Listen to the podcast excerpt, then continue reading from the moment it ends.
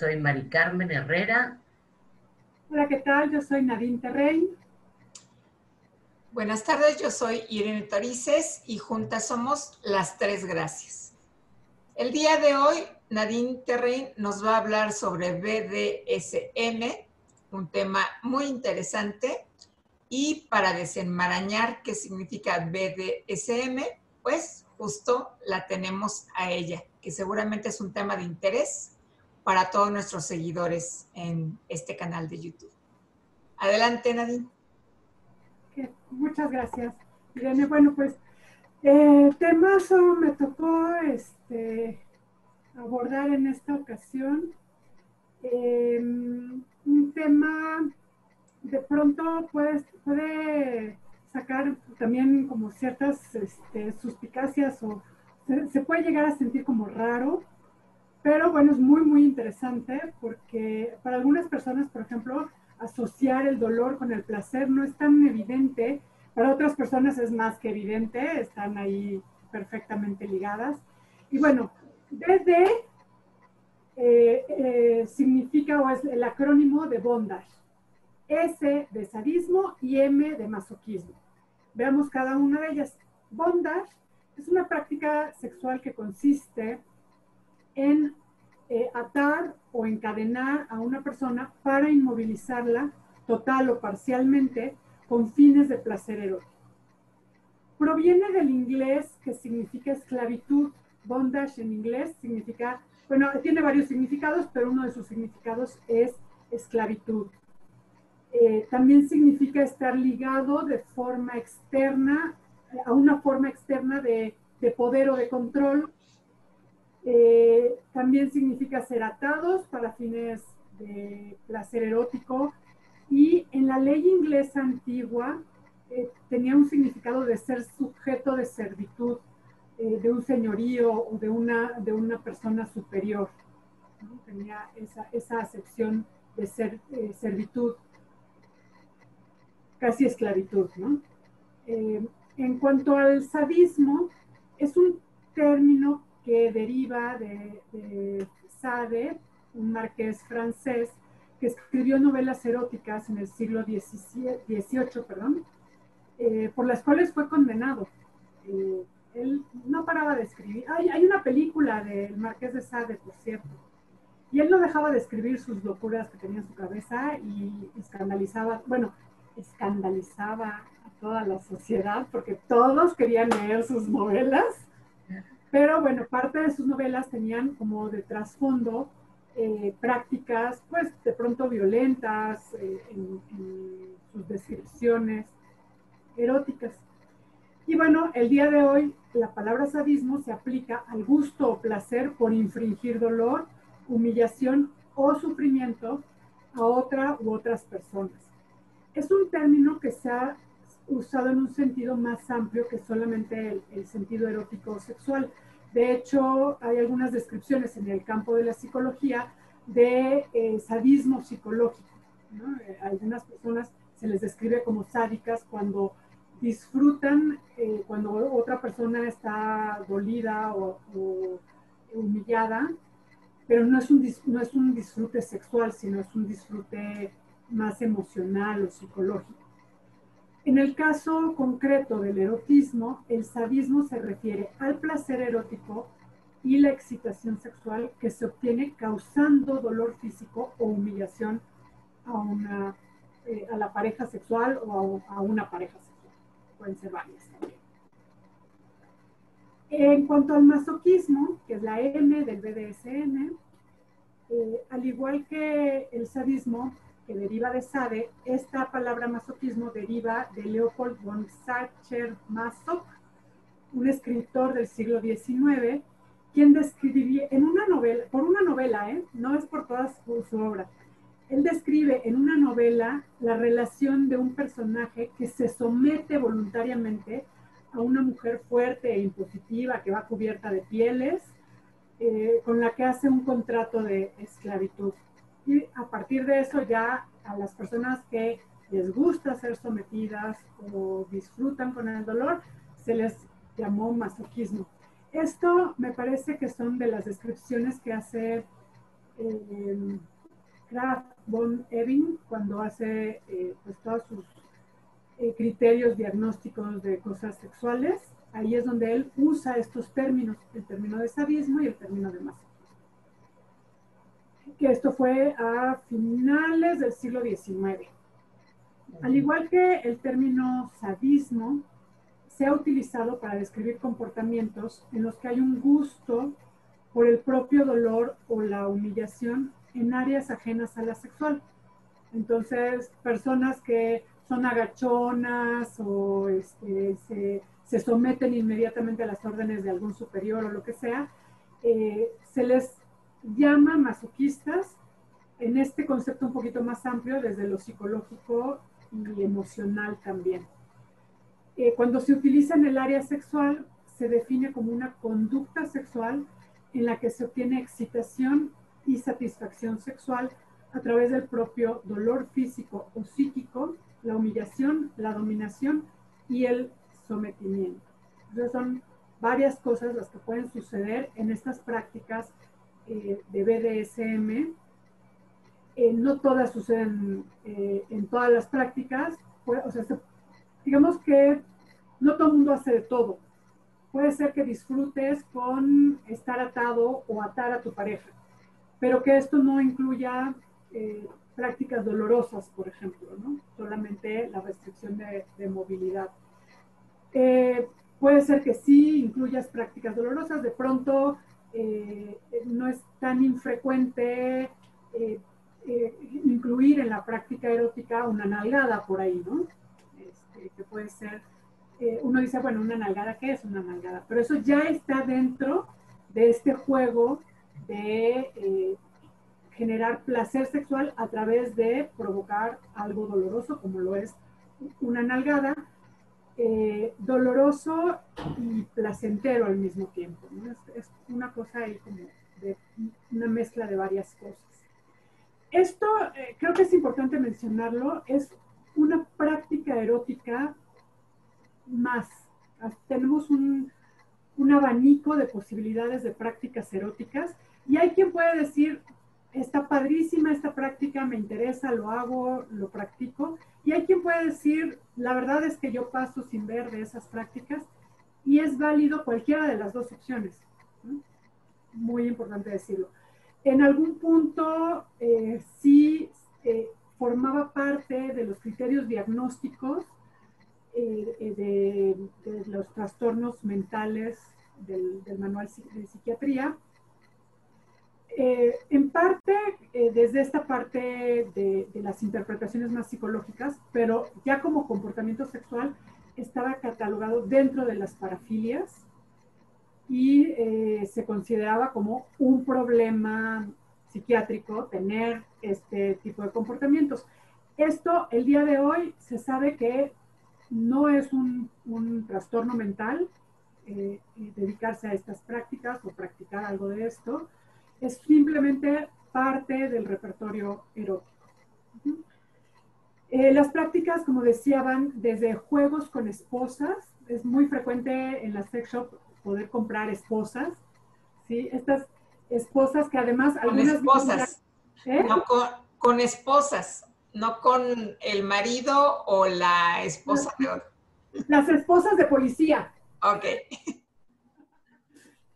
Sí, estas esposas que, son para los puños, eh, algunas vienen con este, incluso peluchito y no sé qué para que no lastimen.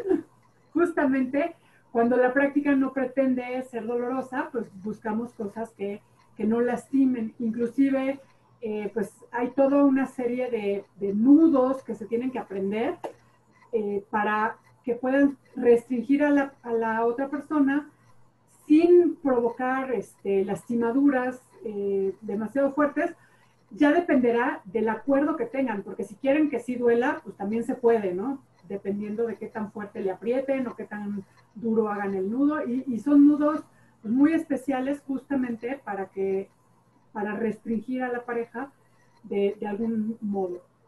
Hay algunos arneses inclusive que venden en las sex shops para que sea más fácil facilitar esto de los amarres Eh, no es necesario, si uno tiene una cuerda y sabe usarla, puede usarla perfectamente.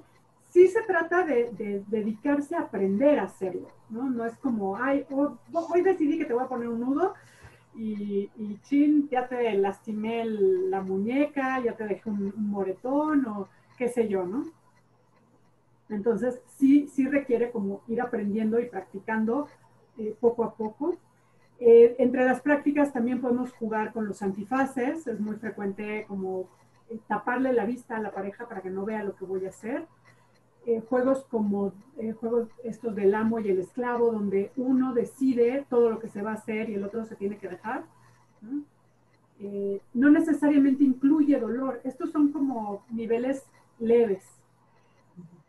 después van prácticas como más sofisticadas, nudos sofisticados que pueden inmovilizar definitivamente a la pareja, provocando o no dolor en la inmovilización. Depende de lo que quiera la pareja, de lo que, de lo que acuerden en la pareja.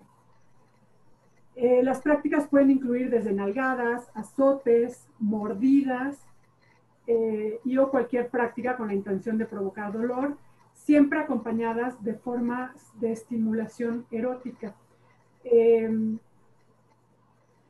Parte de, las prácticas eróticas que podemos llegar a experimentar, por ejemplo, son las mordidas. Nada infrecuente encontrarte con una pareja que te estás dando un beso y te pega una mordida en los labios, ¿no? Este, y, y cuando está uno excitado, de pronto dan ganitas de morder o de ser mordido. O el famoso chupetón, ¿no? Los chupetones, los chupetones ya están dentro de este, de este repertorio de prácticas, efectivamente. Y em, en ocasiones las prácticas podrían no incluir que las personas se toquen entre sí. Cuando eh, pensamos en prácticas eh, más relacionadas con eh, la humillación, por ejemplo, em, pues estamos como con la posibilidad de hacerlo a distancia. ¿no? De dar órdenes, de tratar al otro como esclavo, de hacerle eh, hacer prácticas que le hagan sentir degradado o humillado. Esas son, y que en ese proceso se siente excitado, esas son prácticas eh, que pueden ser sexuales sin siquiera tocar a la otra persona, solamente con dar órdenes o, este, con estas prácticas. Eh.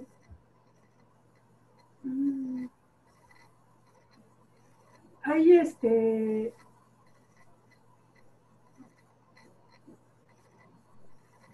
En alguna ocasión eh, me tocó convivir en, un taller con eh, una mujer que se, llama Evan, que se llamaba Eva Norvin. Ella fue una actriz eh, de películas mexicanas hace muchos años la primera promotora de la píldora anticonceptiva en México y por ello fue expulsada del país. Wow. Hace muchos años. Y, eh, se fue a Estados Unidos y allá en Estados Unidos ella en su vida privada eh, tenía eh, con cierta regularidad prácticas sexuales sadomasoquistas y se fue dando cuenta de, de cómo se exponía había un tema de seguridad en esto, porque de pronto ella eh, podía entrar en prácticas de este tipo con desconocidos y pues sí, la inseguridad es muy alta, ¿no? No sabes hasta dónde va a llegar el otro, si el otro va a respetar este, tus límites y, qué pueda llegar a pasar. Y entonces ella se convirtió en, en promotora de las prácticas BDSM desde esta idea de que sean seguras. Y tenía un instituto en, Nueva York donde formaba, entrenaba a dominatrices. Y bueno, todo esto para decirles que muchas veces eh, las personas tienden a preferir ¿no? ser eh, prácticas masoquistas o prácticas eh, sádicas, digamos, ser más dominador o más sumiso, dependiendo, pero todos conocen el guion erótico completo.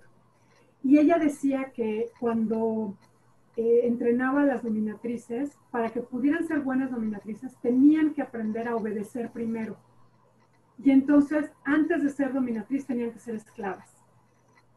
Y es como ir aprendiendo los dos papeles, pero también aprendiendo eh, esta necesidad de seguridad y la importancia de respetar los límites.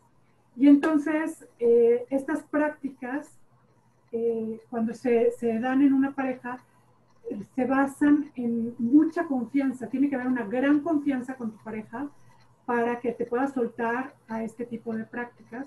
Una excelente comunicación y entre las reglas, bueno, eh, cuando se practica bondage, una de las reglas es jamás dejar a la persona que está amarrada sola. Eh, la otra, otra regla es, debe haber un acuerdo sobre una palabra de seguridad para que cuando esta palabra sea pronunciada, el juego definitivamente se detenga. Se acabó cualquier práctica, ya no podemos seguir porque significa que llegamos al límite. Esta palabra no puede ser una palabra común como para o no, o detente, o ay, me dolió, ¿no? Porque justo todas estas palabras lo que hacen es provocar más a la pareja. Si justamente yo disfruto de que a ti te duela y tú me dices que te duele, pues más me gusta, ¿no? O viceversa, ¿no? Si, si, lo que quieres es que te duela y me estás diciendo que te duela, pues le sigo porque quieres que te duela, ¿no? Entonces, la palabra de seguridad tiene que ser una palabra neutra que permita justamente estar fuera del contexto erótico para eh, poder ser pronunciada y detener completamente el juego. Esta palabra tiene que respetarse siempre, no se vale que si ya dije la palabra de seguridad, tú digas, ay, no, si aguantas tantito más, ¿no?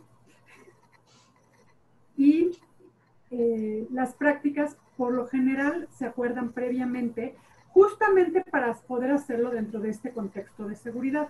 Si uno quiere exponerse más allá, el riesgo sí es perder la vida.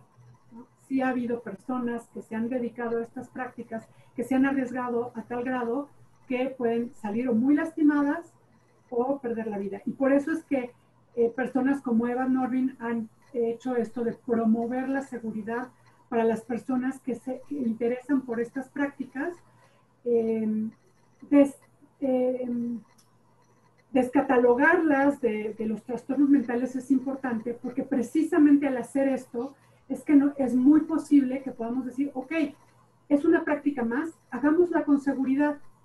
Y esto de la seguridad está en el mismo campo de la seguridad al usar un condón, por ejemplo. ¿no? Entonces, eh, vale la pena practicar, eh, eh, practicar esta parte de la seguridad, practicar la comunicación en la pareja. Y si me voy dando cuenta que si es algo que me gusta, me interesa, me llama la atención, puedo irme adentrando. Incluso eh, hay ciertos grupos dedicados a este tipo de prácticas, incluso en México, no, bueno, de pronto sí están muy sonados, ¿no? Este, hay algunas personas que eh, están dentro de los medios de comunicación, que forman parte de estos grupos, eh, que, se, dedican a estas prácticas del bondage y del sadismo y del masoquismo. Y eh, pues se puede uno adentrar en estos grupos para ir aprendiendo justamente tanto las prácticas de seguridad como aprender a hacer los nudos, aprender a eh, eh, inmovilizar a la pareja de formas que sean agradables, que provoquen excitación. Parte de las prácticas es que van combinando eh, elementos dolorosos con caricias eróticas. No es solamente, bueno, no siempre es solamente puro dolor. Justamente para que sea placentero, se va combinando para, con la finalidad de que haya esta parte del placer sexual en general, o sea, excitante y placentero para todos los involucrados. ¿Tienen algún comentario, alguna duda, algo que agregar? Yo sí. Eh, de hecho, esta parte de la seguridad es sumamente importante y en eh, algunos lugares, en países extranjeros, incluso se establecen y se firman contratos de cómo se va a llevar a cabo y de de, compromiso de esta seguridad y de no poner en riesgo, no sé, la integridad o la, vida de la otra persona, ¿no? Sí, sí hay formas de regulación. Yo no creo que en México existan, eh, pero este, sí, sí, sí, es, es algo que se maneja como con el respeto y el cuidado que debe manejarse, creo yo. Ahora que lo mencionas, eh, estuvo muy de moda hace algunos añitos ya el libro este de las 50 sombras de Grey, y ahí hay un gran ejemplo de este juego de hacer un contrato que incluye, a ver, todas las prácticas, cuáles, de todas estas prácticas, cuáles sí estás de acuerdo, cuáles no, cuál es la palabra de seguridad y todo que creo que por lo menos este, en el primer libro nunca llegaron a firmar el contrato. No sé si algún día llegaron a firmar ese contrato, pero eh, sí lo puso, o sea, sí eh, este Christian Grey lo puso sobre la mesa de yo quiero estas prácticas y si tú quieres conmigo, pues fírmale al contrato, ¿no? Y dime qué sí quieres y qué no. Sí, y también es importante eh, hacer notar que no es algo a lo que le entres como este como el borras, como decimos aquí en México, ¿no? Sino que es una práctica que se va dando de manera gradual, dependiendo de la, sobre todo en el sadomasoquismo, dependiendo de la tolerancia al dolor de cada persona y que en muchas ocasiones cuando llegan a sexoterapia porque alguno de los dos eh, miembros de la pareja eh, gusta de estas experiencias comportamentales de la sexualidad, es eh, quizá el momento para justo establecer un contrato, porque a lo mejor el otro miembro de la pareja y la razón por la que acuden es porque puede no estar tan de acuerdo, sin embargo sí quisiera probar o entrarle a este tipo de, de, experiencia. Y me parece que igual que lo solemos hacer cuando eh, viene alguien con una dificultad de pareja, que se establece un contrato, sobre todo cuando ya van a cohabitar o cuando están a punto, en proceso de reacomodo de la relación, que se vayan puntualizando todos estos em, momentos, eventos, prácticas que se pueden llevar a cabo y que no se desean llevar a cabo para que nadie lo tenga, eh, sea omiso al caso, sino que pueda remitirse justamente a lo que está en el papel, lo que está firmado por ambos, en muchas ocasiones en presencia de quien ofrece la sexoterapia y que eh, pues si hubo alguna transgresión al contrato, pues ahora sí que vengan a acusarlos con nosotros para que veamos de qué manera se reacomodan las cosas. Eso es algo que a mí me parece importante.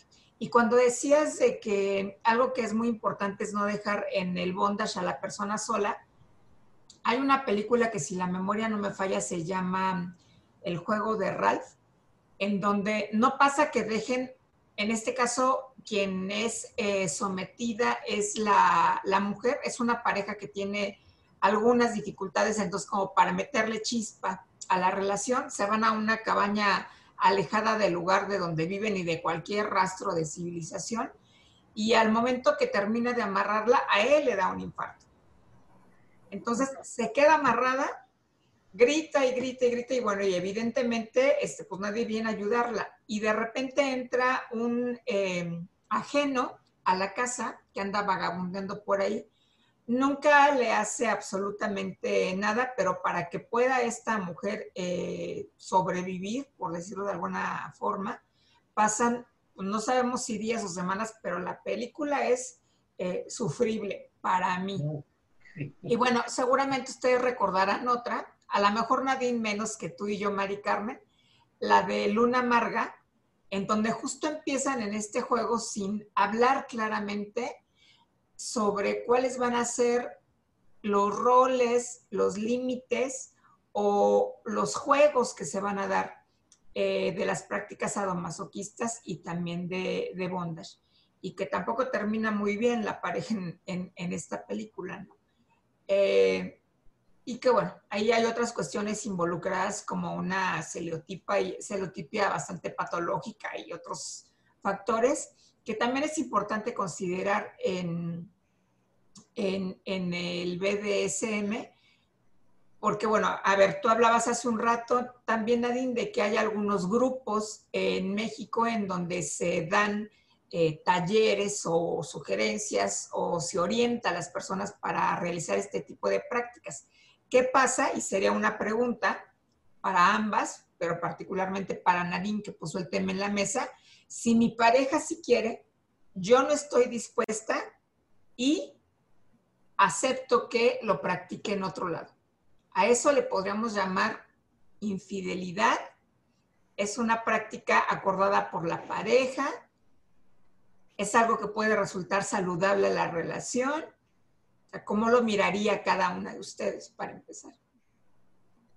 Bueno, eso, eso me parece que está dentro del tema de fidelidad y habría que hablar un día completo sobre fidelidad e infidelidad, ¿no? Eh, a mí me parece que fidelidad está eh, enmarcada por los acuerdos que pueda tener una pareja.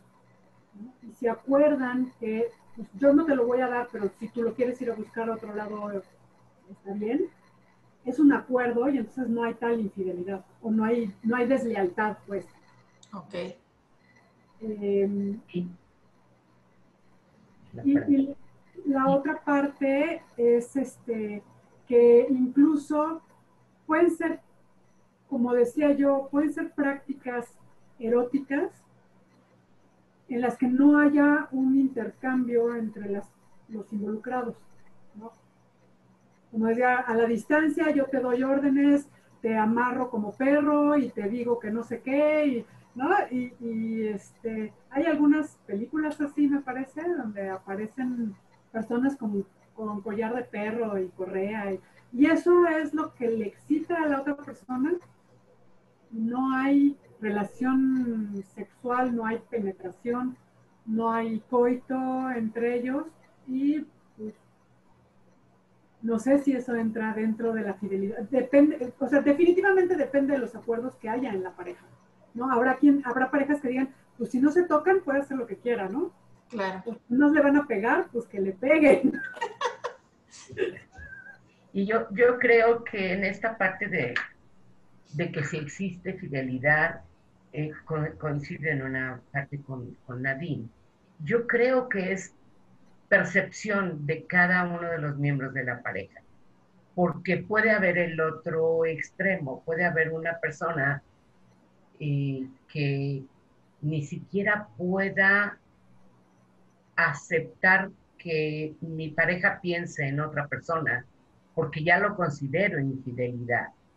Entonces sí creo sobre todo que habrá que que este contrato o estos acuerdos como mencionaban, sean explícitos, hablados, expuestos, pero, eh, o sea, como bastante descriptivos, porque si, si la pareja no es una pareja, digamos, madura, una pareja que se tenga confianza, sobre todo, sí creo que puede afectar eh, eh, la relación de pareja. Entonces sí habrá como que ser muy específicos, ¿no? En, qué cosas sí o qué cosas no. Eso depende de cada pareja y de cada miembro de la pareja. Porque también puede ser que parte de mi masoquismo sea saber que mi pareja se está yendo a realizar este tipo de prácticas con otras personas a otro lugar. Mientras yo sufro y sufro en mi casa, el otro o la otra se está divirtiendo en el club BDSM, ¿no? Claro. Esa es una posibilidad también. También puede ser dentro de las mismas prácticas. Y, la otra parte en, cuanto a la fidelidad, también puedo pensar gente que siente que es una infidelidad que le pongas un like a una foto a alguien en Facebook, ¿no? Hay, hay extremos tan grandes que... Que como dices, nos da para todo otro programa. ¿Verdad? Interesante hablar sobre la infidelidad. Eh, y, bueno, a lo mejor valdría la pena que cerráramos, Nadine, con, como con, ahora sí que como decía este Adal Ramones en otro rollo, con los 10 puntos que no hay que perderle vista o los cinco si quieres, cuando se quiere realizar una práctica BDS. Bueno, como decía, este, tiene que haber mucha confianza en tu pareja. no necesariamente tiene que ser tu pareja con la que te casaste y que sea tu pareja sexual, con la que vas a entrar en esa práctica, tiene que ser alguien en quien realmente confíes para estar seguro. Entonces, el primer punto, eh, confianza. Confianza. Eh, comunicación muy buena. Para que no haya lugar a dudas a la hora que yo digo, esto es lo que quiero o esto es lo que no quiero, que no, no se preste a ninguna confusión. Entonces, muy buena comunicación. El tercer punto. ¿Eh? El tercer punto. El tercer punto es que tengas a alguien de confianza que sepa que estás metido en estas prácticas. Con esto que mencionaste de la película que se le infartó el... o sea, no la dejas sola, o, esa es una regla, ¿no? No dejas sola a tu pareja amarrada. Pero, pues en estas condiciones, o sea, no la dejaste sola, te fuiste a otro plano. ¿no? no lo hiciste a propósito, ¿no? Entonces, que pueda haber alguien que sepa que tú te dedicas a estas prácticas y que pueda checarte después de tanto tiempo. Y si tú no te comunicas con esa persona, que esa persona te busque, ¿no? Claro. Pues confianza, comunicación, que tenga conocimiento un tercero, de en dónde y con quién estás. De dónde y con quién estás, exactamente. Eh, esta regla de no dejar sola a una persona amarrada y la palabra de seguridad. Ok. Entonces, confianza, comunicación, que un tercero sepa dónde estás y con quién. No dejar sola a la persona, en el caso del bondage de manera más específica, y que exista una palabra de seguridad acordada por ambos y que sea una palabra neutral y no de las que regularmente utilizamos cuando algo nos está desagradando, entre comillas en este caso, por el tema que estamos hablando y que aquí, como lo decías hace un rato, la palabra tiene que ser acordada por las partes participantes para que en ese momento verdaderamente se detenga la acción literal en este caso. Así es. Pues con qué quisiera cerrar, Nadine, para... Pues creo, creo que con eso, eh, justamente eh, esto de cuando dices la palabra de seguridad, es se acaba todo. No es de vamos a cambiar de posición o vamos a hacer algo diferente. No es se acabó, se acabó. Por eso es tan importante ser muy responsable con la palabra de seguridad. Y la, la, conclusión de esto es cualquier práctica sexual que nos genere placer es válida siempre y cuando tengamos estas medidas de seguridad, como usar condón, como este, tener una palabra de seguridad y todas las que hemos dicho por acá. Pues muchas gracias, Nadine. Nos toca la siguiente ocasión. Mari Carmen lleva nuestra agenda en esta segunda temporada, hablar de masculinidad. Masculinidad. Entonces, ahí estará Mari Carmen para hablarnos sobre el tema yo soy Irene Torices, soy terapeuta ocupacional y sexóloga. Yo soy María Carmen Herrera, soy psicóloga y soy sexóloga. Yo soy Nadine Terrein, psicoterapeuta y terapeuta de pareja, y juntas somos las tres gracias. Hasta luego. Bye.